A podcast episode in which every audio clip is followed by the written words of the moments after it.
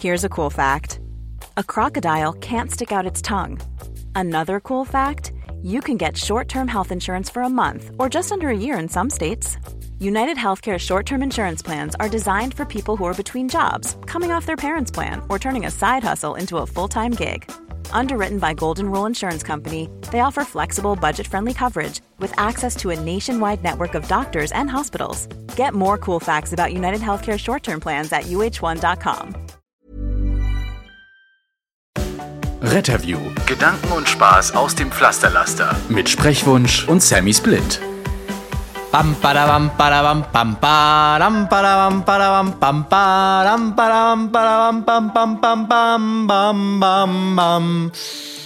Jedes Jahr im Winter. Yes, es ist schon wieder, ist wieder soweit, so ja. Es ist schon wieder soweit. Karneval äh, in Köln hat begonnen. Du hast so ein bisschen Lagerkoller, oder? So Masterarbeit in den eigenen vier Wänden über Wochen. Und, äh ja, es ist ja, also ich bin ja tatsächlich nicht nur in den vier Wänden, aber ähm, ja, es ist einfach viel zu tun. Und dann kommt auch noch Karneval um die Ecke. Dann auch noch das, äh, aber du warst doch wenigstens einmal draußen, hast dir das angeguckt, oder? 11.11. .11. ein bisschen eingesüppt?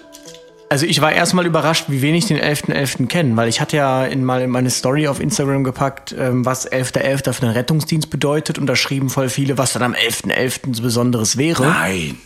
Ja. Oh Gott. Und ähm, ja, es ist Sessionseröffnung im Kölner Karneval. Und äh, ich hatte Nachtdienst an dem Tag tatsächlich. Und deshalb habe ich mir das nicht angeschaut. Ich habe aber die Bilder gesehen und gehört, dass es für sehr viel Kritik gesorgt hat. Oh, also Jan ja. Böhmermann meinte ja, keine Ahnung, äh, am 11.11. .11. noch als sexy Krankenschwester und dann äh, Weihnachten als sexy Intubierte. Ähm, ich muss auch sagen, als ich die Bilder gesehen habe, dachte ich mir, boah, das ist schon äh, heavy gewesen, zumal man dieses 2G und so weiter alles ja nicht kontrollieren konnte. Insofern, ähm, ja, bin ich mal gespannt, was so in zwei Wochen so die Zahlen sagen in Köln. Da wird uns äh, der liebe Notruf Frankfurt dann wahrscheinlich informieren über die Betten. die Betten Nochmal über die, die Betten aufklären. Sind. Genau. Er hat es gestern übrigens wieder getan in seiner Story. Und ich hab's hat, gesehen. Er hat äh, tatsächlich auch bemerkt, dass wir über ihn gesprochen haben. In der letzten Folge, nämlich da ging es ja um die Sendungen, die es so im Fernsehen gibt. Und da ist er ja auch mit drin. Und er hat sich gefreut. Ja, du hast ihm ja irgendwie noch angekündigt, dass wir ihn durch den Kakao ziehen, auch einmal. ja, ja, ich habe ihm geschrieben, äh, hör dir mal die Folge an. Und äh, ja, hat er dann prompt gemacht tatsächlich. Aber wir haben, ja, haben ihn ja nicht durch den Kakao gezogen, muss man ja. auch mal ganz klar dazu sagen. Nein, haben wir nicht. Ähm, genau. Ansonsten hatte ich tatsächlich wieder so eine Begegnung der dritten Art. Oha. Und zwar ähm, hatten wir ja Nachtdienst und sind dann äh, zu einer hilflosen Person, also zum Obdachlosen gerufen werden, der auf dem Bürgersteig lag bei 0 Grad Außentemperatur und ähm, neben ihm lagen irgendwie seine Sachen verteilt, die Trinkflasche war noch offen und er war offensichtlich gestürzt, denn er lag da völlig verdreht, äh, war natürlich betrunken auch und ähm, hatte einen äh, Cut am Finger, also die blutige Hand einfach. Offensichtlich gestürzt, wir sind ins Krankenhaus gefahren und dachten uns, ja gut, das zuständige Krankenhaus hat keine Chirurgie und wenn wir da jetzt hinfahren, kommen die uns mit, ja, ist ja schon chirurgisch, das können wir ja gar nicht, ne? Also dachten wir uns, fahren wir dann ins nicht zuständige Krankenhaus, das eine Chirurgie hat. Und ähm, die, bei der Schwester war das auch kein Problem. Ja, ja, okay. Und auf einmal kommt die Chirurgin um die Ecke und sagte dann nur, das ist doch eine Verarschung. Also äh, sie hat auch original so gesprochen, sie war irgendwie Spanisch oder so. Und das ist doch eine Verarschung. Ich so, was ist eine Verarschung? das ist doch nicht chirurgisch. Das ist nicht chirurgisch. Wieso sind nicht fahren in andere Krankenhaus? Die können das auch. Und dann sagte ich, ja gut, er ist halt äh, jetzt natürlich alkoholisiert, aber auch Zustand nach Sturz. Wie kommen Sie darauf, das gestürzt? Dann meinte ich, ähm, ja, hat jetzt keiner gesehen, aber weiß ja nicht, wie Sie schlafende Patienten kennen, aber ich kenne die nicht so, dass die mitten auf der Straße liegen, komplett verdreht und äh, alles querbeet. Und dann sagte sie, ähm, ja, also äh, ich, ich, ich wohne nicht auf der Straße, ich nicht weiß, wie man da schläft, ähm, aber, aber ja gut, wenn Sie wissen. Und dann sagte ich, äh, wissen Sie was, ähm, das macht jetzt hier keinen Sinn. Ich lasse mich auf diese Diskussion jetzt gar nicht ein. Und dann sind wir kommentarlos gegangen. Sie ist dann auch kommentarlos aus dem Zimmer gegangen. Und ähm, das Schöne war aber, der Patient war ja schon umgelagert. Das heißt, wir konnten halt einfach gehen und sie hat den Patienten trotzdem gehabt. Aber das war halt auch wieder so eine Diskussion, alter hm. Schwede. Ich liebe es. Ich liebe es, dieses auch interdisziplinäre manchmal, wo du dann da stehst und hast zwei Abteilungen, über darüber haben wir ja schon mal geredet, über zwei Kilometer verteilt. Und dann geht die Diskussion immer wieder los. Wo hätte der Patient zuerst hingesollt und so weiter. Und das wäre doch gar nicht. Und dann noch haben wir noch kalte und heiße Tage und ach, frag nicht. Und ab sieben Uhr ist dann immer bei uns erst der Wechsel der Kliniken. Und dann gibt es noch Patienten, die haben auch noch Wünsche, wo sie hinkommen wollen. Das alles sollen wir beachten und du stehst wirklich immer zwischen den Fronten. Toll. Aber das Schöne ist ja, dann Carsten Fehn habe ich ja gelernt, ähm, immer im Sinne des Patienten. Und insofern äh, würde uns kein Richter da irgendwas draus drehen, wenn wir dem im Sinne des Patienten extra eine Chirurgie angefahren haben. Insofern, das will ich auch mal erleben, ja. dass uns da einer anzeigt, weil wir jetzt mal gesagt ja. haben, die Klinik, also ist die beste. Da, soweit soll es noch kommen, aber wer weiß, ich lasse mich da immer gern überraschen. Also ja, ähm, ich habe übrigens Karneval auch gefeiert, tatsächlich mal privat ähm, als DJ. Wir haben mit den Medizinern gefeiert. Das heißt, so alle Ärztinnen und Ärzte und angehende Ärztinnen und Ärzte haben äh, Karnevalsfasching gefeiert bei uns, Medi-Fasching, und haben sich um 10 Uhr schon getroffen, morgens, und um 11.11 Uhr .11 da richtig angestoßen und wir feierten bis äh, in den Abend hinein. Aber ich wusste nicht, dass das in Rostock ja. im Osten so ja, ein Osten, Ding ist. Ja, da haben wir auch Karnevalsvereine tatsächlich. Nicht nur einen, sondern ganz MV verteilt. Und äh, die haben, sind ja auch durch die Straßen, haben dem Bürgermeister äh, auch den Schlüssel abgenommen. Ja, und da wird das äh, ist Tradition, wird jedes Jahr so gemacht. Krass. Aber wir sagen nicht Alaf. Natürlich. Ihr sagt nicht Alaf. Was nee, sagt ihr denn Helau? Also, äh, Helau oder und dann gibt's hier zum Beispiel einen Rostock Karnevalsverein, also RKC Ole oder sowas. Ja, Gottes Willen, aber Helau könnt ihr euch mal wirklich schenken. Das sagt man nur in Düsseldorf und Ach da will so. ja keiner hin. Um Gottes ja. Willen, ja. Die Hasstiraden gehen euch wiederum, ja. Genau, zu Recht. Herrlich. Ja, wir aber, haben auch, ach so, Hast du noch? Ja, nee, erzähl ruhig. Ja, wir haben auch so eine lustige Anfrage bekommen. Ich war ja mal des Nachtens wieder unterwegs und guck immer mal auf Instagram rein. Ihr merkt ja gerade so ein bisschen wenig kommt von mir, aber das liegt einfach daran, ich arbeite. Äh, und der Marcel hat mir eine ganz tolle Frage gestellt. Die musste ich mit reinnehmen. Ich habe mich scheckig gelacht. Hört mal rein. Moin, mal kurz eine Frage. Ähm, was passiert eigentlich, wenn man vom Rettungswagen, der gerade zum äh, Notfall fährt, zum Einsatz, äh, überfahren wird?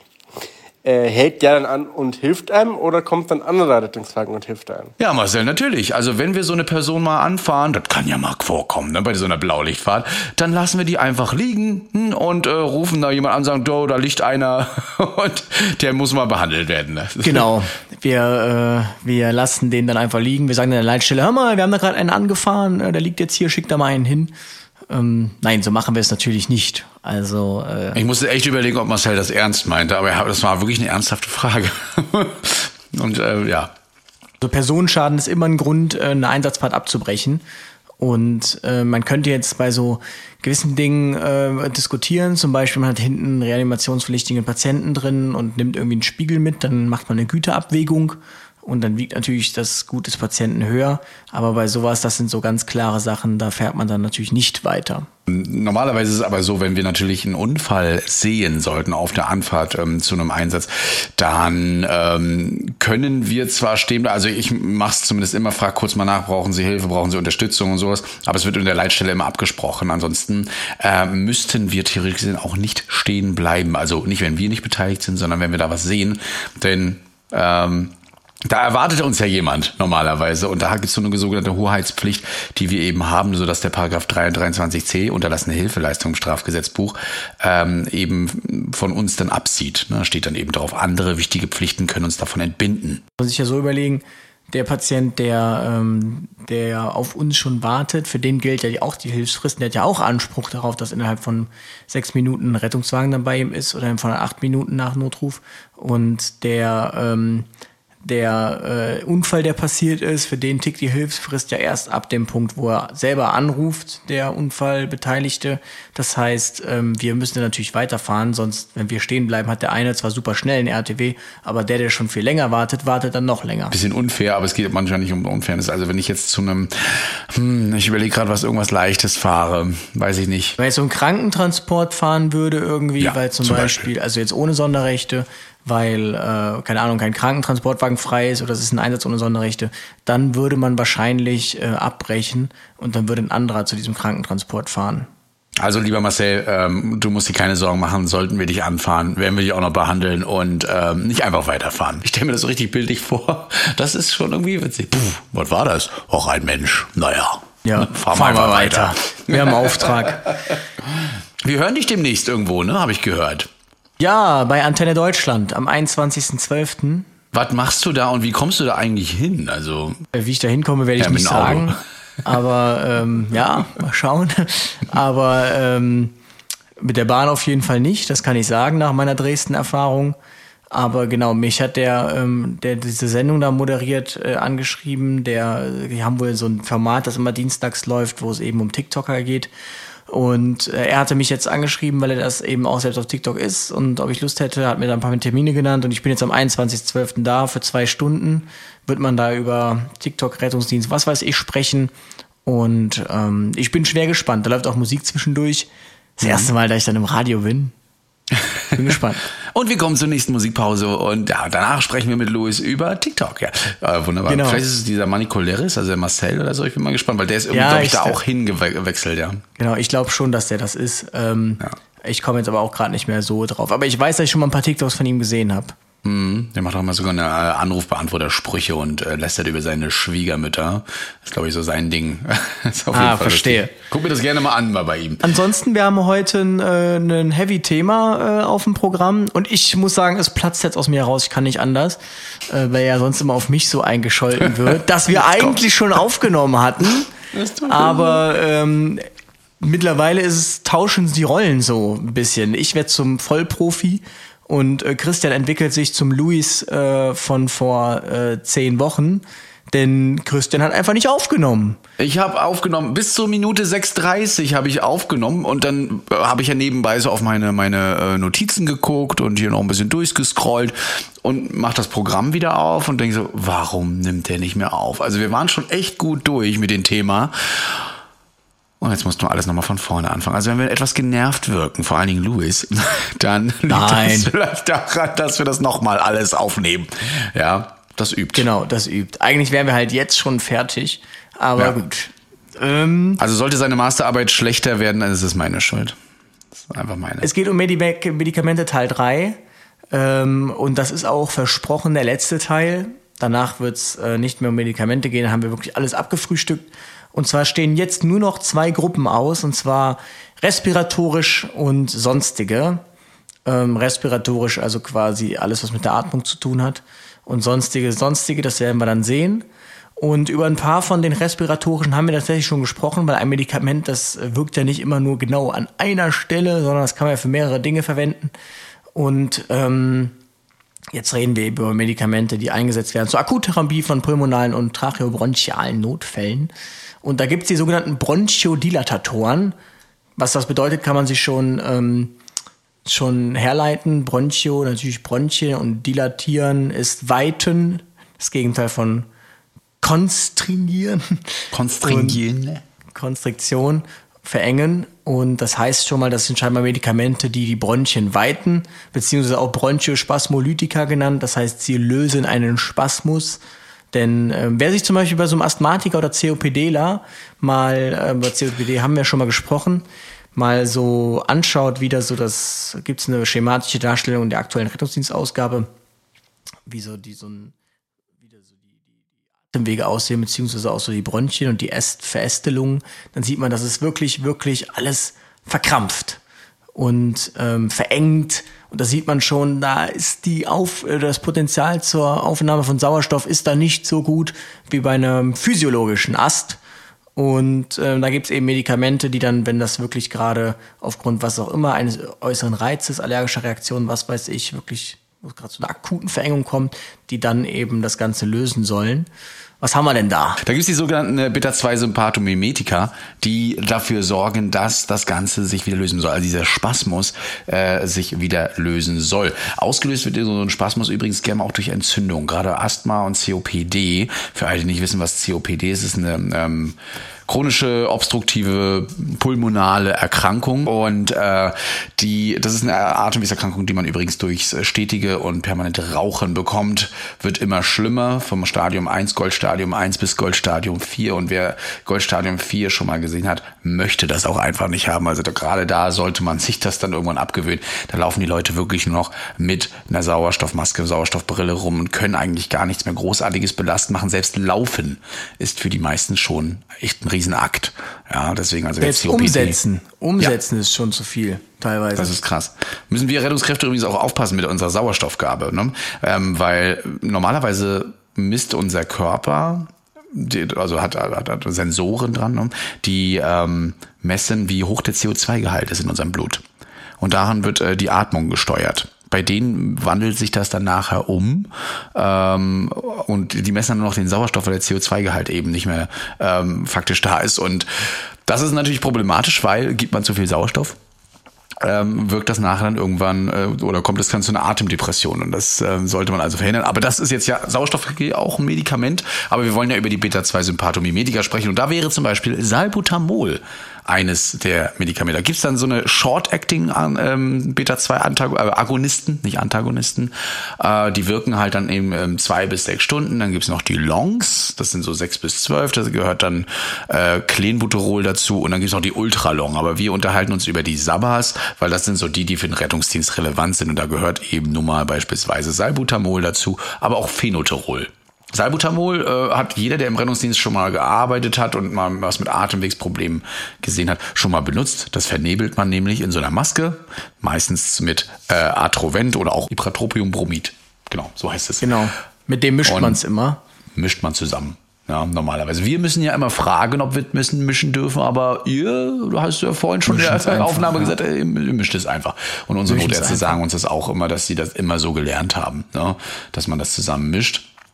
Also man darf ähm. nur Medikamente mischen, wo die Mischwirkung nachgewiesen ist. Mhm. Bei Salbutamol ist das in sehr vielen Fällen der Fall. Das einzige davon, was wir im Rettungsdienst haben, das einzige Medikament, was jetzt relevant wäre, ist dann äh, tatsächlich Atrovent, aber man kann es auch mit vielen anderen Medikamenten mischen. Aber äh, ja, im Prinzip ist das, das Ergebnis dann ein nicht zugelassenes Arzneimittel. Deshalb äh, muss, wie gesagt, diese Mischwirkung nachgewiesen sein. Und deshalb gibt es auch, glaube ich, vereinzelt von Qualitätsmanagementbeauftragten einen auf den Deckel oder so. Ja, ähm, manchmal. wir sollen jetzt immer nachfragen. Mal gucken, wann das wieder aufge aufgehoben wird. Ähm, gibt man immer so 2,5 Milligramm normalerweise rein. Ne? Also 2,5 Milligramm Salbutamol und dann immer so äh, 0,25 bis äh, 0,5 Milligramm dann Atrovent noch dazu. Äh, meistens verdünnt man das dann nochmal ein bisschen. Ähm, so haben wir es zumindest, aber viele Ärzte wollen bei uns das auch einfach pur Ihr verdünnt das? Ja, manchmal wollen die das verdünnt haben, wenn das die Reise länger dauern soll. Ich habe ja, das müssen die Ärzte entscheiden. Ihr fragt natürlich immer nach, verdünnt oder unverdünnt. Ähm, ich finde aber die beste Wirkung ist eigentlich unverdünnt und schnellste vor allen Dingen. Ne? Denn die wirken wirklich schnell. Innerhalb von ein bis drei Minuten bist du schon mit dabei. Da merken die Leute schon eine Erleichterung. Und ihr gebt das halt, kriegt dann so eine Maske auf dem Schnabel und äh, in, dann wird das in einer Inhalationsdose quasi, die vor der Maske geschalten ist, äh, reingefüllt und das wird da vernebelt. Und kommt so ein weißer Nebel raus. Habe ich das nett erklärt? Ja, für alle verständlich. Da gibt es dann schon diese so klingelt, da klingt das dann, wenn man dann diese Vernebelung dran macht. Herrlich. Das ist übrigens ja. ein Riesenakt, meistens um 5 Uhr morgens. Ähm, also es ist wirklich, das ist richtig Arbeiten. Also COPD-Patienten oder Asthmatiker mit einem akuten Asthmaanfall, weil diese Patienten, die haben ja alles. Die haben ja Atemnot, Brustschmerzen, ja. ähm, können sich nicht mehr viel bewegen, sind entsprechend meistens auch ein bisschen beleibter, weil geht ja nichts mehr ohne Sauerstoff. Und dann geht wirklich das ganze Theater los mit, ähm, also es gibt nur noch Kabel. Man schreibt seinen Zwölfkanal, weil er hat ja Brustschmerzen. Dann ähm, kriegt der Sauerstoffmaske drauf, ist ja auch Kabel am Sauerstoffgerät dran. Und ähm, man muss dann auch wirklich alles mitschleppen. Man muss die Patienten ja auch überwachen, weil es ja wie gesagt ähm, Beta-2-Sympathomimetiker sind, dann können ja auch Tachykard werden. Und äh, dann mit dem Stuhl auch noch runter. Und es ist einfach einfach ein riesiger Akt, diese, Pati äh, diese, diese Einsatzart. Da wird man sich fragen, warum denn noch ein EKG schreiben so, hat doch nur was mit der Atmung zu tun. Ja, aber er hat Brustschmerzen. Und weil wir nicht äh, ausschließen können, dass es vielleicht auch was mit dem Herzen zu tun haben könnte, wird immer automatisch bei Brustschmerzen EKG geschrieben. Das ist einfach so. Ja, Brustdruck, Brustschmerzen oder sowas. Und wir haben ja letztens festgestellt, bei Frauen, ne, da kann das ja auch mal andere Symptome sein, die trotzdem einen Herzinfarkt zum Beispiel ankündigen. Dementsprechend wird jetzt immer mehr natürlich auch EKG geschrieben, einfach um schon mal vorher zu gucken, sehen wir denn schon was. Ja, und es gibt auch äh, durchaus natürlich Erkrankungen, die treten nicht alleine auf. Also oder die überlagern eine andere Erkrankung. Ähm, mhm. Ja, das werden wir später noch sehen. Aber Salbutamol ist da eigentlich so, das kennt auch eigentlich jeder. Also jeder Asthmatiker hat ja auch eigentlich so sein Spray. Dann fragt man darum, haben sie schon Sprüh-Sprüh gemacht? Und dann, äh, ja, ich habe schon, aber es nützt nichts. Und dann kommen wir nochmal und versuchen das Ganze dann zu lösen. Dann gibt's noch Phenotarol, muss ich sagen, habe ich bei uns noch gar nicht gesehen. Ja, ich auch nicht. Also ich habe es mal gehört, das ist auch nicht in den SAAs mit drinne, den Standardsarbeitsanweisungen, ähm, ist aber eben auch ein Beta-2-Sympathomimetika und äh, wirkt aber auch nicht so lange. Ne? Gibt übrigens auch als Tablettenform.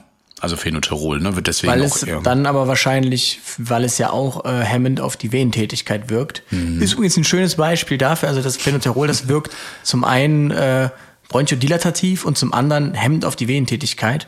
Und ähm, das äh, ist ja immer die Frage so, ja, woher weiß denn das Ibuprofen eigentlich, wo es wirken muss? Woher weiß das Medikament, wo es wirken muss? Gibt es verschiedene Ansätze, so dass ein irgendwie das Medikament hat einen bestimmten pH-Wert und siedelt sich dann also auch nur in Bereichen an, wo eben diese pH-Wertgefälle ist. Aber ähm, zum Beispiel wirken Medikamente eben auch dort, wo verschiedene Rezeptoren vorhanden sind und das eigentlich ist ein schönes Beispiel, um das mal so deutlich zu machen, weil ähm, wenn ich das jetzt gebe, weil ich Atemnot habe, dann wirkt es natürlich trotzdem hemmend auf die Venentätigkeit.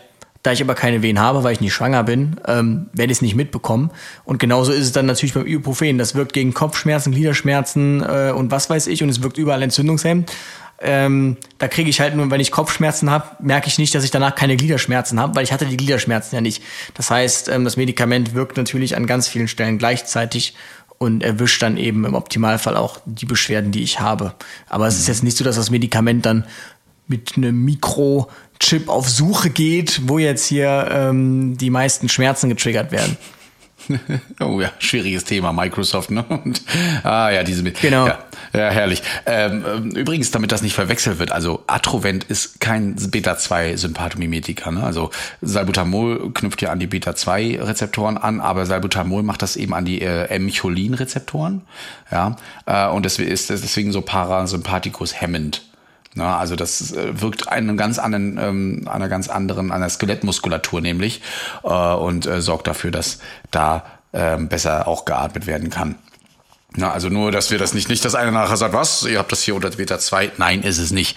Und was man vielleicht noch erwähnen sollte, gibt man eigentlich weniger. Also ich habe es einmal aufziehen müssen. Theophilin, kennst du? Wir haben es nicht, ich kenne es auch nicht. Okay. Na, also ist auch wirklich sehr selten eingesetzt, weil du dir wirklich sehr sicher sein musst, ähm, wie, welche Dosierung du dem Patienten gibst, weil dieser Wirkgrad ist, ähm, diese therapeutische Breite ist wirklich sehr gering. Das heißt also, die, der, der Grad zwischen Überdosierung und einfach äh, keiner, keiner Wirkung ist wirklich ganz, ganz schmal, ähm, weswegen man bei Theophilin wirklich sicher sein sollte, ob man das wirklich gibt oder nicht, weil es gibt ja nun mal die, ähm, die anderen schönen Sympathomimetika, wie zum Beispiel Salbutamol und äh, Phenoterol eben auch. Also wirklich sehr selten. Mal gucken, auch vielleicht kommt es da bald runter bei uns vom Auto, weil wir haben es noch drauf. Ja, wollen wir weitermachen? Es gibt noch Bronchospasmin. Ähm, ja. Habt ihr drauf? Haben wir tatsächlich. Wir haben es auch schon benutzt. Also ich, ich habe es nicht gelernt tatsächlich damals. Ich habe es auch erst in Köln entdeckt, dieses Medikament. Okay, ja. Ist also auch nochmal, ähm, auch ein Beta-2-Sympathomimetico auch hier nochmal zu erwähnen. Ne? Immer ein bisschen aufpassen, auch weil die Herzfrequenz steigt bei Bronchospasmin gerne mal. Die Menschen reden immer so vom Herzklopfen, ja, oder ja, zittern auch ein wenig. Ja, ihnen wird auch manchmal schlecht davon. Gibt's auch, ne? Also deswegen ähm, muss man da mal ein bisschen gucken und aufpassen und vor allen Dingen nachfragen, wie geht's ihnen. Löst übrigens auch mal Kopfschmerzen aus, Bronchospasmin. Also wenn die dann sagen, oh, jetzt habe ich Kopfschmerzen, dann bloß nicht wild werden, das könnte mal eine Nebenwirkung sein davon. Ne? Ja. Und damit haben wir eigentlich schon die Beta-2-Sympathomimetika durch und haben die besprochen. Ähm, jetzt fehlt eigentlich nur noch äh, die Glukokortikoide für die respiratorischen Sachen. Und da ist ein ganz bekanntes, habt ihr bestimmt auch schon mal gesehen, gehört, nämlich Prednisolon. Darüber haben wir nämlich schon mal gesprochen in einer Folge. Das äh, packt man jetzt hier aber ähm, in diese respiratorische Sparte mit rein. Ist ein Glu Glukokortikoid. Mensch, das sind heute Begriffe am frühen Morgen. ein nicht halogeniertes hm. Glukokortikoid. Und kannst du jetzt noch erklären, was heißt nicht halogeniert ja, ein, ein, ein Wasserstoffatom äh, ist äh, substituiert durch ein äh, Halogen. Ja, Fun Fact. Fun Fact könnt ihr angeben mit dem Unterricht und Unnützes Wissen, genau. Hoffentlich reitet euch nicht rein, weil der Lehrer dann fragt, okay, und was bewirkt das? Nein. Ähm, Wird gerne bei anaphylaktischen Schocks gegeben normalerweise, ja. Äh, da haben wir es nämlich schon mal mit erwähnt, aber eben auch bei Lungenödem, Asthmaanfall und so weiter, weil, wie wir ja vorhin besprochen haben, äh, ist zum Beispiel ein Asthmaanfall meist mit Entzündungen eingehend oder durch Entzündungen ausgelöst. Und äh, dieses Prednisolon ist Entzündungshemd. Wird meistens in so einer Ampulle gegeben von äh, 250 Milligramm gibt es da. Wir haben zum Beispiel 100 Milligramm bei uns drauf. In Pulverform wird dann immer erst aufgelöst mit Aqua. Ja, Gibt es dann immer auch meistens eine Packung dazu. Da müsst ihr nicht extra eine andere Ampulle aufmachen und dann habt ihr die perfekte Dosierung. Und ähm, ja, was macht das da drin? Ähm, ihr müsst euch vorstellen, gerade so, wenn eine Entzündung entsteht, dann äh, treten über die Membran, die eigentlich Flüssigkeiten und Konzentrationen aufrechterhalten sollen, eben diese Flüssigkeiten, also die Flüssigkeiten über. Es kommt zu einer Anschwellung und dann habt ihr ein Problem, ne? weil irgendwas angeschwollen ist, wie zum Beispiel jetzt hier die Atemwege und die sollen eben hier wieder abgeschwellen. Das heißt, das Prednisolon ist membranstabilisierend und sorgt dafür, ähm, dass diese Entzündungen dann auch wieder weggehen oder gehemmt werden zumindest erstmal. Ne? Und der Körper das dann wieder abbauen kann. Diese Flüssigkeit. Beeinflussen übrigens auch den äh, Kohlenhydrat- und Fettstoffwechsel. Deswegen oh, wunderbar. Ist, ja, wegen man danach schön dick ist. Nein, natürlich jetzt nicht. Aber ähm, also es ist tatsächlich so, dass wenn man das jetzt über einen längeren Zeitraum einnehmen würde, dann müsste man bei Diabetikern schon mal zum Beispiel auch die Insulindosen anpassen. Aber ähm, ja, in den Mengen, in denen wir das geben, hat das jetzt de facto keinen Einfluss. Man sagt das Aber dann hat man wieder eine Ausrede, warum man sagen kann, Mensch, ich bin so dick geworden. Man sagt auch gerne mal so, seit mein Mann äh, oder meine Frau immer sehr lange schon Prednisolon nimmt, geht die so richtig auf. Ne, wie so ein Hefeteig manchmal. Alter, habe ich noch nicht gehört. Das habe ich öfter schon mal gehört. Ja, ja, nee, davon geht man so auf. Manche wollen das dann auch gar nicht, aber ja, kann man auch entgegenwirken. Ne? Also da muss man einfach nochmal mit dem Arzt reden. Und deswegen soll man ja auch regelmäßig dann zum Arzt gehen, wenn man regelmäßig auch Medikamente nimmt, damit man das mal bespricht. Und nicht immer nur sagt, ja, alles gut. Und die Haut wird so pergamentartig dann, ne? Das ist die typische Cortisontherapie. Aber nicht, nicht in, wie gesagt, nicht, wenn wir es einmal geben, sondern das betrifft dann eher so die Langzeit, äh, ja. Patienten, die das in der Langzeitmedikation haben. Genau, ne? Also Nebenwirkungen können auch mal sein, dass der Blutdruck abfällt, ja, und dass der Blutzucker hochgeht, weil du es ja schon sagtest. Ähm, deswegen muss das dann auch, ähm, wenn man das länger nimmt, auf einen längeren Zeitraum einfach auch mal mit kontrollieren und kontrollieren lassen. Es können auch mal zu Edemen kommen, ein wenig und äh, einmal habe ich es schon erlebt, dass es auch Krämpfe auslösen kann. Kann, aber wirklich selten. Wirklich. Also hat man hat mir ein Doktor auch gesagt. So Krämpfe jetzt im Sinne von Krampfanfall oder? Ja, ein Krampf, Krampfanfall. Ja, richtig so Krampfbereitschaft. Das kann durchaus sogar. Aber es, es steht wirklich unter selten. Auch in den Nebenwirkungen. Ich habe danach nachgeguckt, weil ich das nicht glauben wollte. Und ja, es ist so. Ihr werdet natürlich jetzt nicht sofort, wenn ihr das Prednisolon gebt, intravenös sehen, oh toll, und ähm, dann schwillt das auch schon ab und es geht, nein, das dauert so 20 bis 30 Minuten, bis da überhaupt mal eine Wirkung antritt. Ja, deswegen da nicht so ungeduldig sein, aber Salbutamol und Atrovent, das ist auf jeden Fall sehr schnell da, wie wir vorhin schon gesagt, so ein bis drei Minuten. Ne? Und das äh, Prednisolon gibt man meistens erst danach, ähm, eben schon mal zur Vortherapie. Das wird ähm, wahrscheinlich auch im Krankenhaus dann weitergeführt werden, erstmal bis die Entzündung wirklich gehemmt ist. Habt ihr, ja. habt ihr, was habt ihr für Ampullen? 250er oder 100er? Boah, ich kann dir das jetzt tatsächlich gar nicht sagen. Ja, also ich weiß, ich bei uns im Landkreis haben sie die größeren, also die 250er. Wir haben eben die 100er davon, aber mehrere dann auf dem Auto. Können wir dann auch mal 200 geben manchmal. Dann haben wir die Glukokortikoide und das respiratorische allgemein jetzt ja auch schon abgefrühstückt, ne? Mensch, da sind wir schon, also so schnell waren wir noch nie durch eine Kategorie durch. Die anderen so hatten einfach auch mehr Medikamente. Ja. Genau. Und wir haben es schon mal aufgenommen, deshalb sitzt es jetzt natürlich besser. Ähm, Schön auch, wie sich, das, wie sich das ausgetauscht hat zwischen uns beiden. Ne? Also vorhin hast du manchmal das gesagt, was, was, was ich gesagt habe. Ja, ne, das ist echt, Aber das ist einfach immer so bei uns. Unter Sonstige hast du jetzt so Sachen aufgeführt wie Antidote, Antiemetika, Muskelrelaxantien, Tokolytika, da ist wieder das Phenetrol mit am Start, und Antidiabetika, wobei ähm, Insulin hast du ja aufgeschrieben, da bin ich gleich mal gespannt, weil das habe ich tatsächlich im Rettungsdienst jetzt noch nie gesehen, eher so das Gegenteil davon. Hm. Aber ähm, ja, Antidote sind im Prinzip dafür da, äh, ein Gift zu inaktivieren. Ähm, Beispiel dafür können auch Überdosierungen sein. Da haben wir jetzt das Atropin, da haben wir tatsächlich schon gesprochen über das Atropin. Ähm, weiter oben, wer sich erinnert, E605 Intox.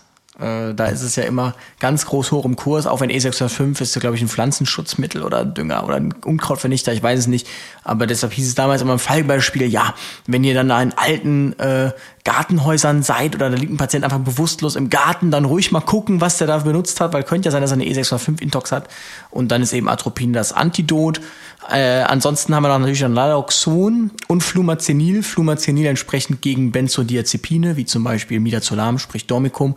Naloxon, Nacanti gegen Opiate, also gegen äh, Morphin zum Beispiel oder gegen Heroin. Drogen, Heroin. Richtig, genau, hm? gegen Drogen. Genau. Und deshalb ist es, das ist tatsächlich das Antidot, ist halt ähm, wirklich so. Ähm, also die wirken nicht so, dass man jetzt über einem Gift schlangenbissmäßig oder so, dass man sagt, okay, da muss er erstmal auf Intensivstation, dann dauert das und Outcome ist schwierig. Also die wirken wirklich so, man gibt es und danach ist der Patient geheilt. Also ähm, das hat man ganz häufig bei Heroinintox tatsächlich, mhm. kommt dann zu so einem, ähm, ich sage jetzt mal flapsig, einem Junkie, ähm, der dann meist auch typischerweise am Bahnhof irgendwie liegt, voll bewusstlos, macht nichts mehr, keinerlei Reflexe. Ähm, man sieht dann schon, okay, Stecknadel, enge Pupillen, vielleicht auch irgendjemand dann rum und sagt, ja, hier, also entweder Spritze steckt noch oder jemand sagt, ja, der hat hier Heroin gespritzt. Und ähm, dann gibt man ihm, wenn man den Zugang findet, kann es auch äh, ja über die Nase geben, ähm, Nacanti, also Naloxon, das entsprechende Antidot, dann ist der Patient innerhalb von zehn Minuten äh, wacht er auf, ähm, ist dann natürlich not amused, weil er gerade von äh, gerade aus seinem Rausch rausgeholt wurde und geht dann. Also der geht dann einfach weg. Und damit hat sich der Einsatz dann erledigt. Also mhm. ähm, den muss man nicht mal ins Krankenhaus transportieren. Und so krass wirken die dann. Das ist echt, echt immer wieder faszinierend. Das ist wirklich so, man hat dann das Gift, das besetzt dann irgendeinen Rezeptor und dann kommt das Antidot und blockt den Rezeptor wieder frei. Da hast du einen schönen Begriff. Und ähm, dann ist das Problem halt beseitigt. Ach so, einen kompetitiven Antagonisten, ja. Richtig, genau. Ja, das Im Wettbewerb um den Rezeptor. Kompetitiv.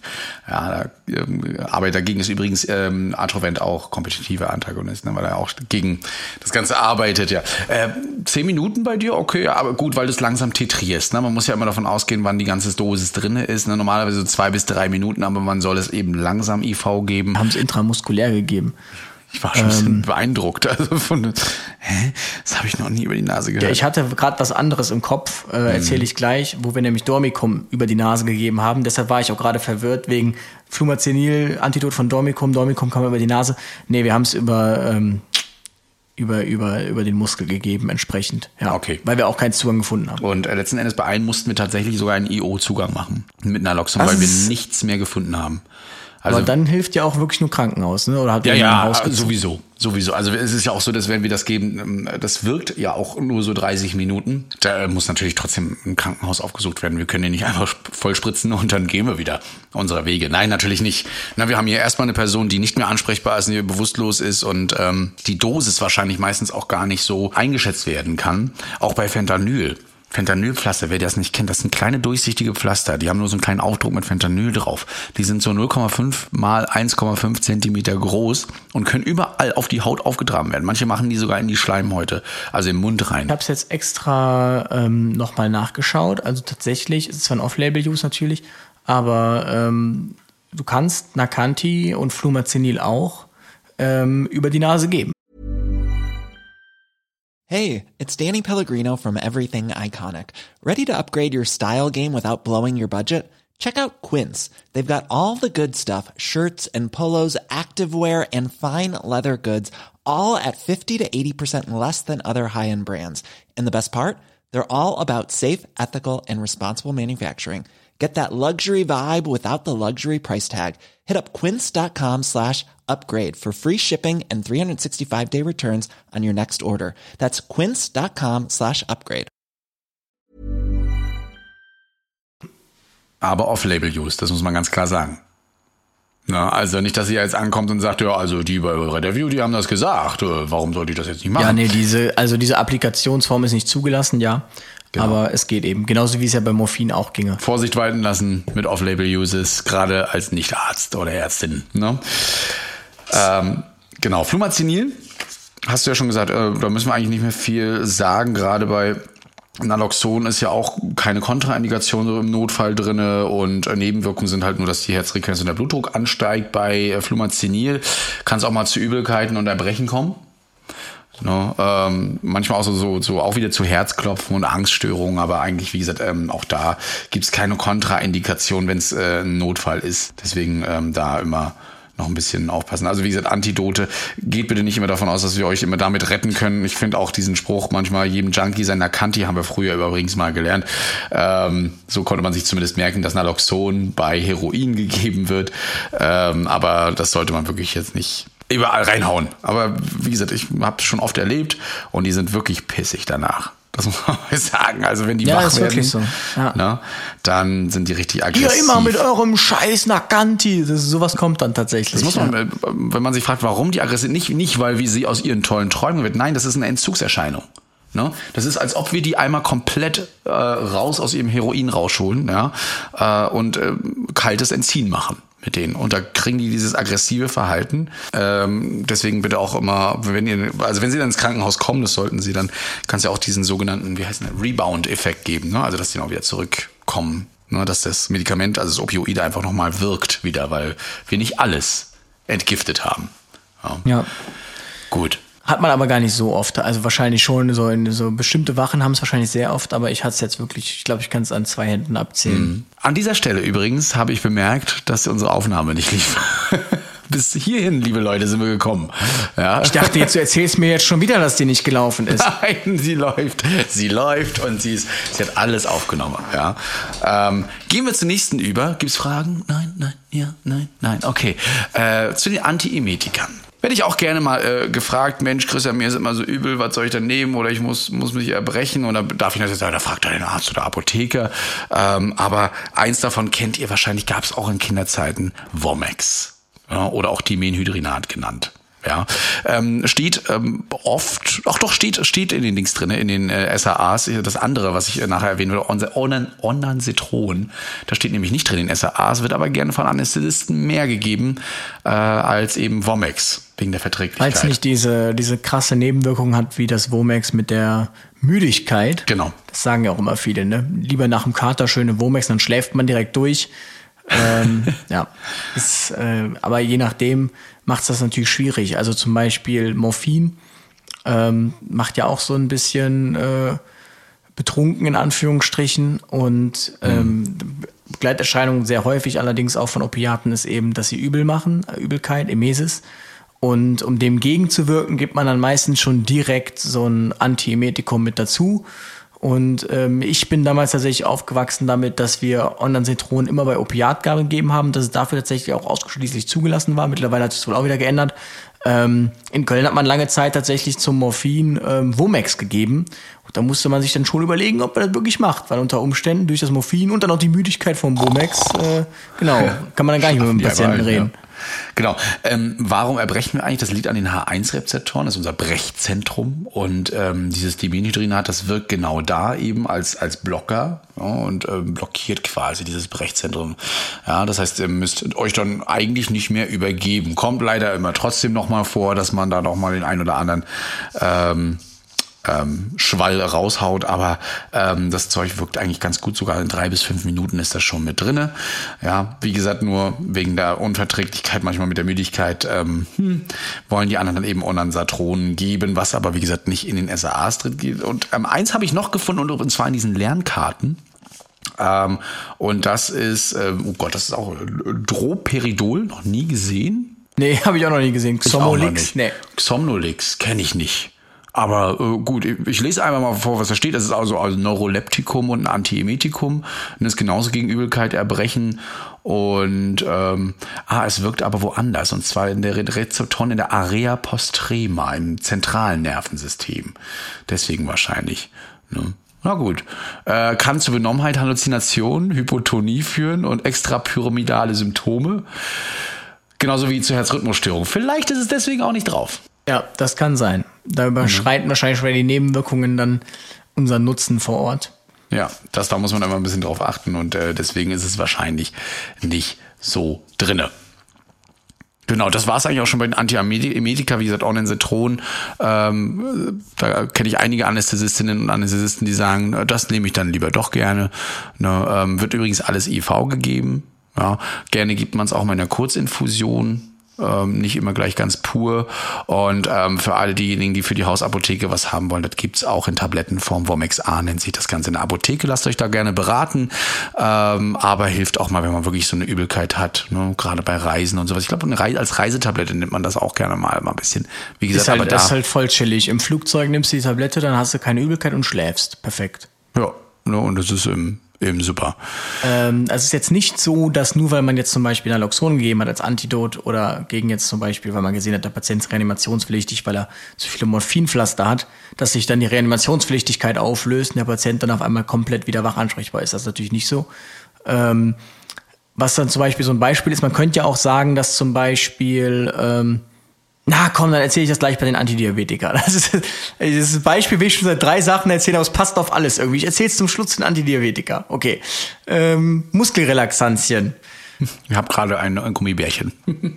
ja, Christian snackt hier die ganze Zeit. Mm. Tut auf jeden Fall schon mal was für seine Diabetik. Äh, auf jeden Fall, Diabetes. ich daran. Damit wir ähm, auf Insulinsache zu Gesprächen kommen können. Genau. Für den erworbenen Typ 2 Diabetes. Nee, Muskelrelaxantien hast du dir noch aufgeschrieben. Ja, äh, soll eben bei also reversible Entspannung der Skelettmuskulatur sorgen und ähm, Entspannung übrigens nicht im Sinne von ähm, nee, oh, ich bin so verspannt nicht Erholung und, äh, oder sowas ja. und ja okay wissen Sie was? Legen Sie sich mal kurz mit dem Bauch auf die Trage wir massieren Sie ein bisschen und geben Ihnen ein bisschen was zur Entspannung nicht in diesem Sinne. Genau, nein, es soll natürlich ähm, helfen, die Muskeln zu entspannen, die uns nerven könnten, wenn wir beispielsweise intubieren wollen. Ja, und äh, da gibt es ein Medikament, das ist, nennt sich kurz immer Suxi, ist aber Suxametomiumchlorid. Ähm, und das wird eben dort eingesetzt, wenn man zum Beispiel eine Narkoseanleitung macht. Ja, ähm, häufig eben in Kombination mit so kurzwirkenden Narkosen. Häufig benutzt äh, in Kombination mit kurzwirkenden ähm, Narkosemitteln, ja, Narkotika. Ähm, und das sorgt dafür, dass eben so eine Depolarisation in den, in den Muskeln entsteht und die dann eben dadurch entspannen und inaktiviert werden, also gar nicht gereizt werden erst, ja. Äh, erregt, nicht gereizt, erregt, ja. Und ähm, das macht eben Suxi. Finde ich eben Suki gar nicht so schlecht. Es immer. Suki? Ich nenne das ja. immer Suxi. Also, ich kenne das auch aus der Schule nur als Suxi. Aber gut, dann äh, eben so. Gibt Nebenwirkungen eigentlich nicht so, aber also außer Atemlähmung, ne? na klar, die, mhm. die ist auf jeden Fall entscheidend. Deswegen Atem, ähm, Beatmungsbereitschaft immer herstellen, sofort. Ne? Klar, weil man will ja auch intubieren damit, also warum sollte es das nicht, nicht tun? Ähm, da bitte immer aufpassen, das kann man nicht einfach mal so geben.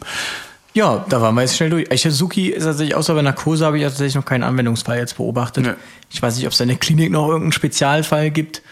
Aber ähm, na, nur kardiologisch müsste man vielleicht noch ein bisschen drauf aufpassen, weil es sorgt dafür, dass ähm, die Depolarisation ähm, auftreten könnte und das äh, Natrium Ionen im Herzen ein bisschen mehr einströmen können. Deswegen ähm, kann es zu Herzrhythmusstörungen dann kommen. Ne, wenn man so sechs bis acht Millimol Kalium dann plötzlich schon drin hat ähm, oder es eben erhöht ist da muss man aufpassen. Aber das ist eher so Klinik, weil wir messen ja das Kalium nun mal nicht im Rettungswagen. Aber dann haben wir es erwähnt. Und die, die in der Notaufnahme arbeiten, können vielleicht dann auch mehr damit anfangen. Das war es auch schon so an Muskelrelaxantien. Also so Suxi, Suki, wie auch immer du es nennen möchtest, ist eigentlich so das gängigste Medikament dagegen. Und dann kommen wir jetzt ja. endlich, endlich zu deinem Phenoterol, endlich. zu den Tokolytiken. Haben wir eigentlich eigentlich schon drüber gesagt. Ich habe es auch noch nie, nie, nie, nie benutzt. Wehenhämmer. Du willst immer damit rauskommen. Seitdem wir die Folge mit der Hebamme haben, willst du, nee, genau. wir hemmen hier mal Wart gar ich, nichts. Ja? Warte ich nur darauf, genau. Warte ich nur darauf. Nee, aber ähm, hast, hast du das schon mal benutzt? Hast, habt ihr es überhaupt auf dem RTW? Nein. Nein, also nicht auf dem ja. RTW hier, ähm, möglicherweise doch Phenoterol auf, äh, auf dem NEF oder NIF. Ähm, aber noch nie. Auf dem Nef? Och, sag doch nicht Nef. Nee, ich hab's nur für, für andere jetzt. Es gibt Leute, die sagen, das heißt nicht NEF, das heißt Nef. Ja, es ist NEF. Nef. Nef, Nef kenne ich auch. Ach so, Aber naja, es ist, es ist ja eine Abkürzung und kein Wort. Also ist es das NEF. Mhm. Deswegen, genauso wie RTW. Sagst du irgendwie RTW. Ja, genau. Ist ein Wehenhämmer, äh, Phenoterol und äh, ja, soll einfach nur äh, die Geburt hinauszögern, gerade wenn es um Komplikationen geht. Ne? Da sollte man immer aufpassen. Gehört auch, auch zu den Beta-2-Sympathomimetika. Wir haben es ja vorhin schon angesprochen. Viel werden wir da also nicht mehr drüber sagen können. Ähm, und es ist halt so, dass ähm, ja, die Venen einfach gehemmt werden. Also wenn da jemand was gebären möchte und ihr wisst, da sind Komplikationen dabei, ähm, kann man das da geben, zusammen mit dem Notarzt, ähm, um das hinauszuzögern. Ne? Aber das, also, ja, das kann ich mir.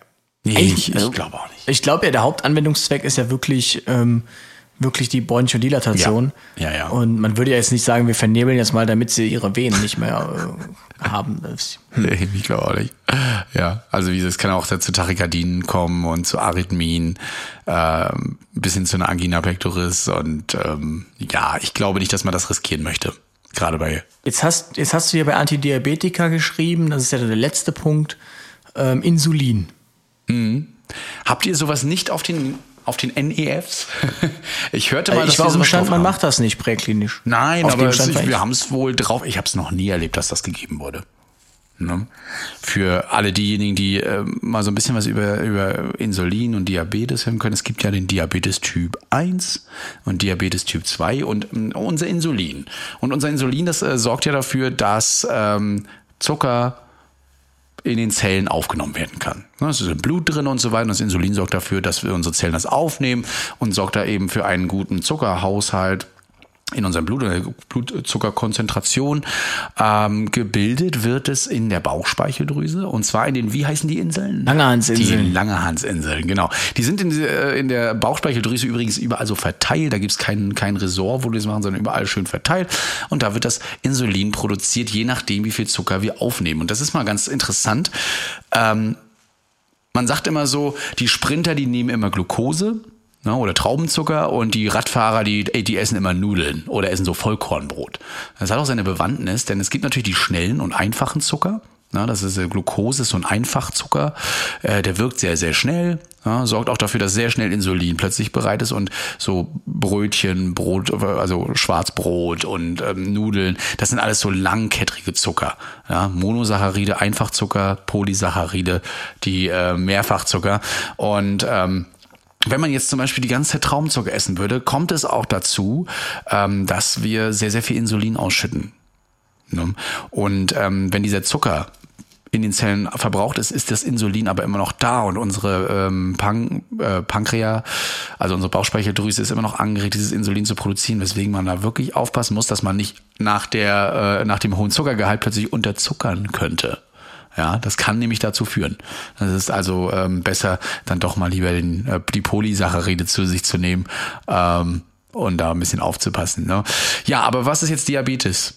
Typ 1 ist juvenile Diabetes, weil es halt in, in der Kindheit äh, in der Kindheit beginnt als Autoimmun, Autoimmunerkrankung und ähm, Diabetes Typ 2 entsprechend dann das Altersdiabetes, wie man es ja auch nennt. Ja und Diabetes Typ 3 dann, ich glaube, durch Gendefekte oder so. Hm, aber also wir hatten jetzt nämlich hm, kann auch durch Entfernung genau eine Patientin, der die Bauchspeicheldrüse rausgenommen wurde und die hatte dann entsprechend dann Typ 3 Diabetes und ähm, da war es nämlich so, dass wir da hingekommen sind, die war tief bewusstlos, hatte einen Zucker von Low bei bekannter Hypoglykämiegefahr eben. Ähm, dann haben wir den, und das war wirklich, wirklich krass. Also wir haben dann 25, oder ich weiß nicht, wir haben 12 Gramm Glucose gegeben, dann war der Zucker bei 280, ähm, dann nichts mehr gegeben, dann war innerhalb von 20 Minuten wieder 100, 100 weniger bei, 100, äh, bei, bei das ist 150. Ja schon mal ein Schuss, ne? ja. Hm. Und normalerweise ist es ja so bei diesen Patienten, dass die ja dann aufwachen. Also sie war tief bewusstlos und normalerweise ist es nämlich mhm. genauso wie beim Antidot, deshalb hätte es da jetzt vielleicht auch irgendwie reingepasst, wenn man Glucose gibt, dann sind die Patienten direkt wieder da, wollen dann auch vereinzelt gar nicht mehr mit, und ähm, da muss man das eben im Einzelfall klären. Aber bei ihr war das eben so, dass sie eben nicht wieder da war. Sie ist aufgeklärt im Sinne von, sie hat mehr körperliche Reaktionen gezeigt. Davor war sie einfach tief bewusstlos. Aber, und das war das Interessante, diese Hypoglykämie hat überlagert ähm, einen, einen Herdblick. Das heißt, ähm, genau, sie hatte eine Hirnblutung und eine Hypoglykämie. Und erst durch, auf, äh, durch die Lösen des Problems Hypoglykämie hat man dann dieses andere Problem gesehen, weswegen sie trotzdem tief bewusstlos war. Mhm. Und ähm, das fand ich auch sehr interessant. Das zeigt eben nochmal, wie gesagt, dass sich die Probleme nicht unbedingt alle immer gleich in Luft auflösen, nur weil man jetzt ein Medikament gegeben hat oder weil man eine Sache gefunden hat. Ja. Und dass da so viele Sachen äh, mehrschichtig irgendwie überlagert sein können, so ja auch beim Asthma-Anfall. Die Atemnot kann ja genauso getriggert sein durch den Herzinfarkt und was weiß ich. Also da muss man echt immer in alle Richtungen gucken. Diabetes Typ 1 ist einfach, dass äh, diese Langerhansinseln ähm, inaktiv sind ne? oder gar nicht mehr ordentlich arbeiten. Und ähm, da wirkt man eben entgegen mit Insulinspritzen oder so eine Insulinpumpe. Es gibt auch so Insulinpans, die die dann immer damit haben, ähm, weil einfach kein oder wenig Insulin gebildet wird. Ja, ähm, das unterscheidet sich von Diabetes Typ 2, da wird Insulin gebildet, aber die Zellen nehmen das nicht mehr so an. Na, also die Zellen, wo das übergehen sollte, die ermüden. Also deswegen auch Altersdiabetes. Die nach dem ganzen Insulin, was die immer so alles annehmen mussten, die ganzen Jahre über, haben die irgendwann keinen Bock mehr, auf Deutsch gesagt. Ja. Die Schwester Rabiatas in den äh, Zellen quasi. Absolut. Du willst hier rein, vergiss es. Ne? Und ähm, da deswegen nennt man es eben auch diese Altersdiabetes, Diabetes Typ 2, kriegen dann entweder das in Tablettenform, dass sie ähm, Metformin zum Beispiel nehmen müssen, ähm, oder aber irgendwann auch spritzen müssen. Das kann auch durchaus vorkommen. Aber wenn ihr so eine Spritze seht, dann kann man oft auch von Typ 1 ausgehen. Fragt einfach, die wissen das meistens.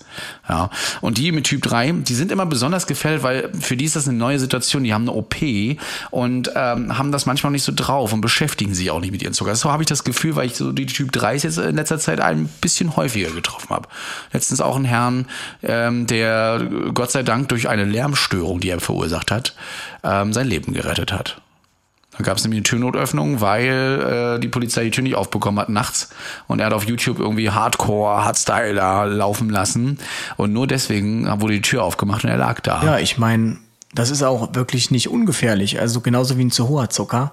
Ja. Ähm, wenn man das äh, nicht direkt angeht, sondern das so eine, über eine Stunde oder so, da kann auch schon mal irgendwie, zum Beispiel jetzt beim Überzucker, ein Hirnschaden draus entstehen. Ne?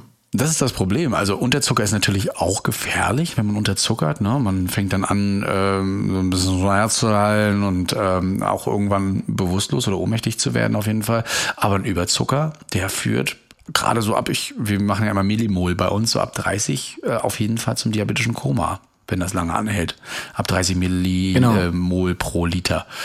Ne? Und ähm, deswegen muss man da wirklich, wirklich aufpassen und immer hinterher sein. Das heißt, man kann sich da nicht einfach mal Insulin holen oder was spritzen. Auch wir machen das sehr, sehr ungerne, weil jeder mit Diabetes ist irgendwie darauf eingestellt. Also man geht zum Diabetologen, ähm, beziehungsweise auch beim Hausarzt manchmal, wenn der das mit drinne hat, ähm, und lässt sich da eine Tabelle erstellen. Und dann misst jemand das dann eben entweder mittels ne, Piken in Finger oder im Bauch oder, äh, oder in, in, in, in na, sag doch schnell ins Ohrläppchen und muss jedes Mal seinen Blutzucker messen. Dann weiß er, aha, Blutzucker ist so und so, da gebe ich mir so und so viel Einheiten Insulin. Manche haben auch einen coolen Chip dran, so am Arm, ähm, wo sie dann mit ihrem Handy einfach oder einem anderen Gerät per NFC dann immer das Ganze messen können. Na, ähm, deswegen, und weil wir manchmal diese Einheiten nicht kennen, weil sie die Tabelle nicht mit haben und so weiter und wir auch nicht wissen, wie viel schon gespritzt wurde. Ist es wirklich selten, dass Insulin im Rettungsdienst einfach mal so gespritzt wird, wenn es überhaupt noch mit drauf ist auf den Autos. Also ich meine mich zu erinnern, man soll es nicht machen, gerade nicht beim diabetischen Koma, da muss wirklich auf Intensivstation sukzessive irgendwie angegangen werden, das Ganze. Ich bin da aber auch äh, zu wenig jetzt äh, mhm. tatsächlich drin, als dass ich mich da jetzt qualifiziert zu äußern könnte. Ja, ich ähm, auch. Wir aber machen ja auch nicht mehr in der Präklinik, außer dass wir noch irgendwie versuchen, es zu verdünnen, indem wir eben eine Sterofondin reinlaufen lassen. Genau, das ähm, verdünnen das Blut quasi so ein bisschen, ne? Den Zuckerwert runterkriegen. Naja. Genau, aber das muss man auch sagen, ist halt auch irgendwie ein ein Tropfen auf einen heißen Stein dann. Also, Wenn ähm, ihr aber mal Patienten habt, die sich Insulin spritzen, ähm, da gibt es ja das Langzeitinsulin und das Kurzzeitinsulin. Ja, meistens Lantus genannt, das lange.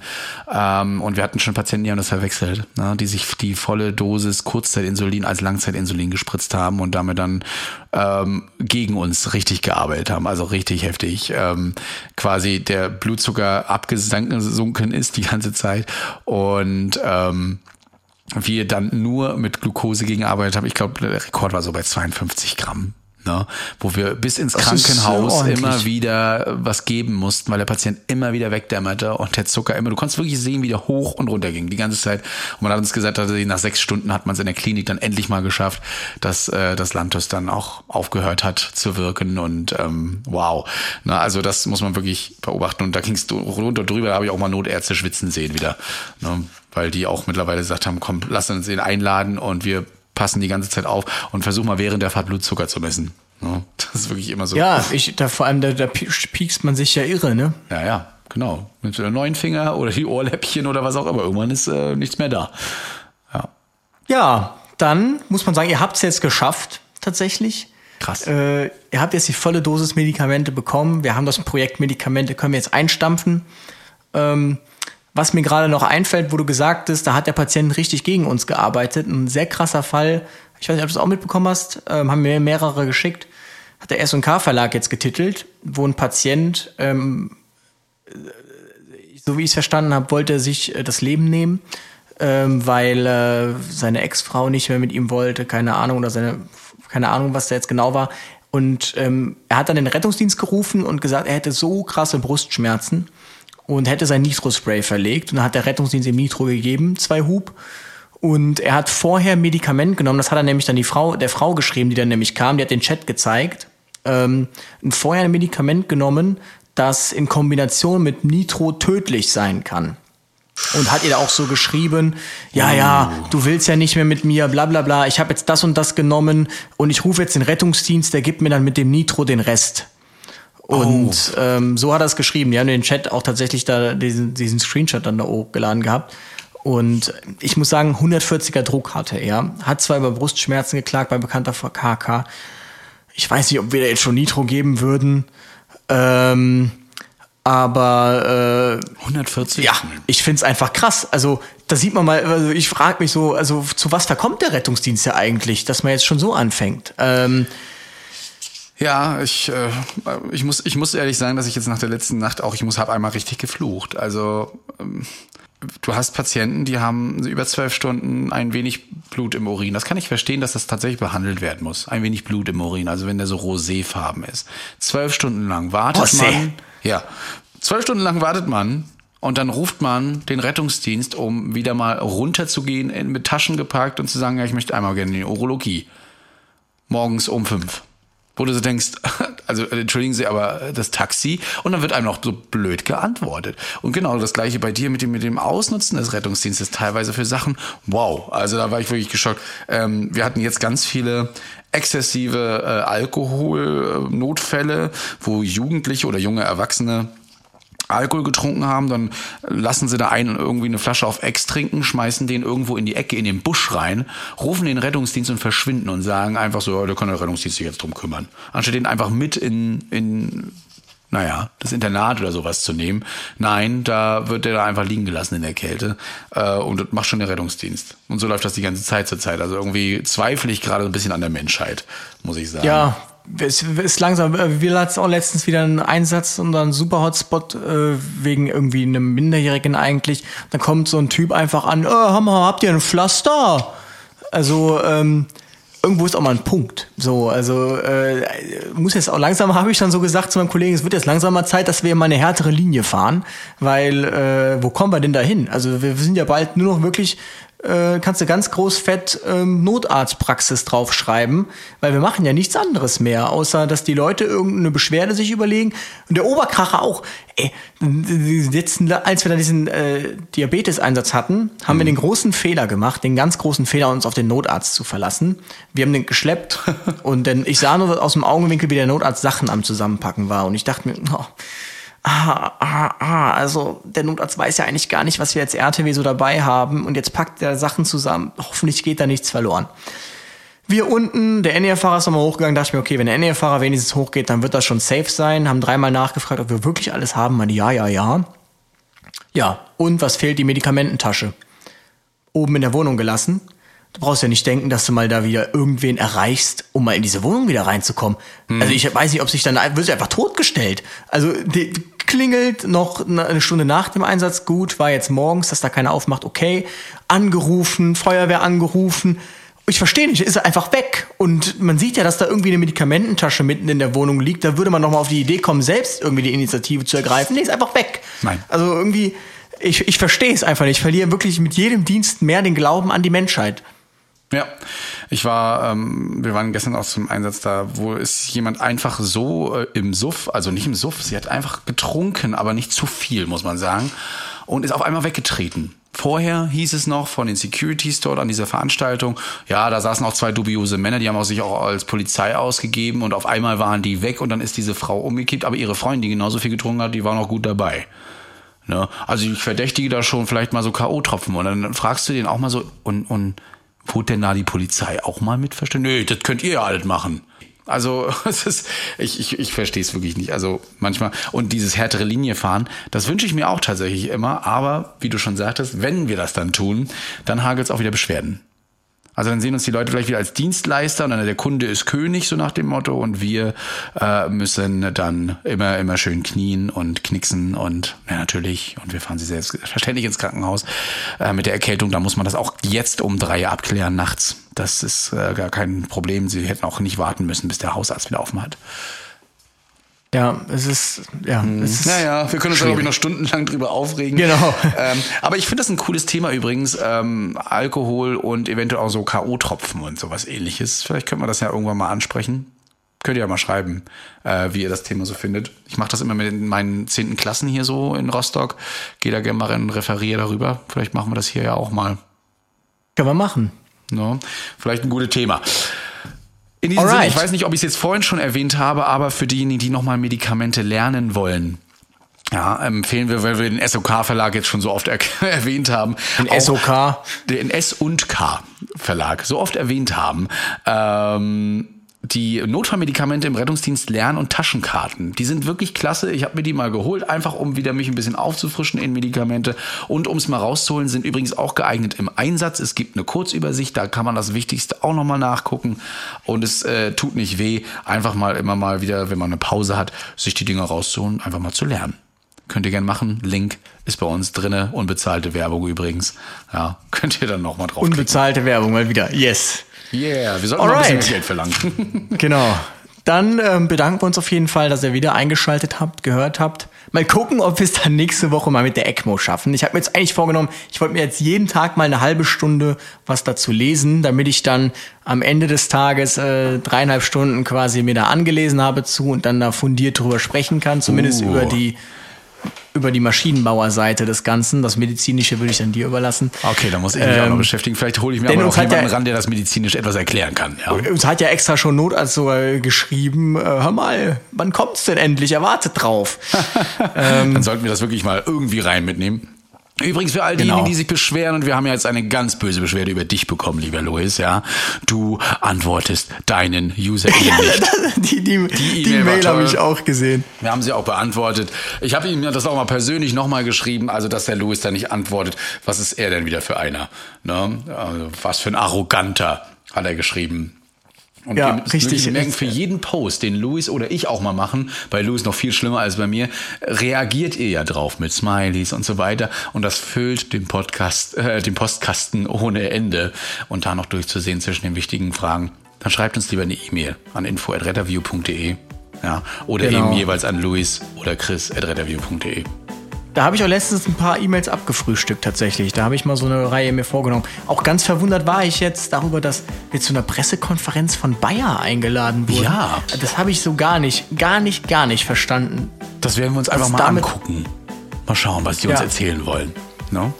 Vielleicht mal, äh, stellen sie ja doch wieder Biotensin her.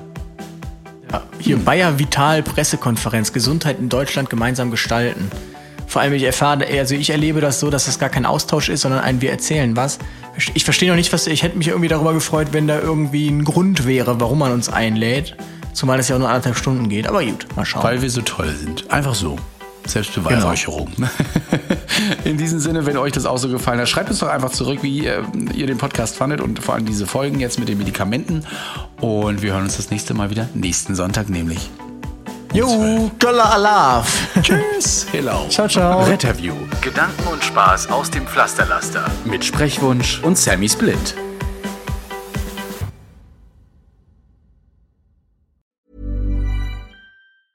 Planning for your next trip?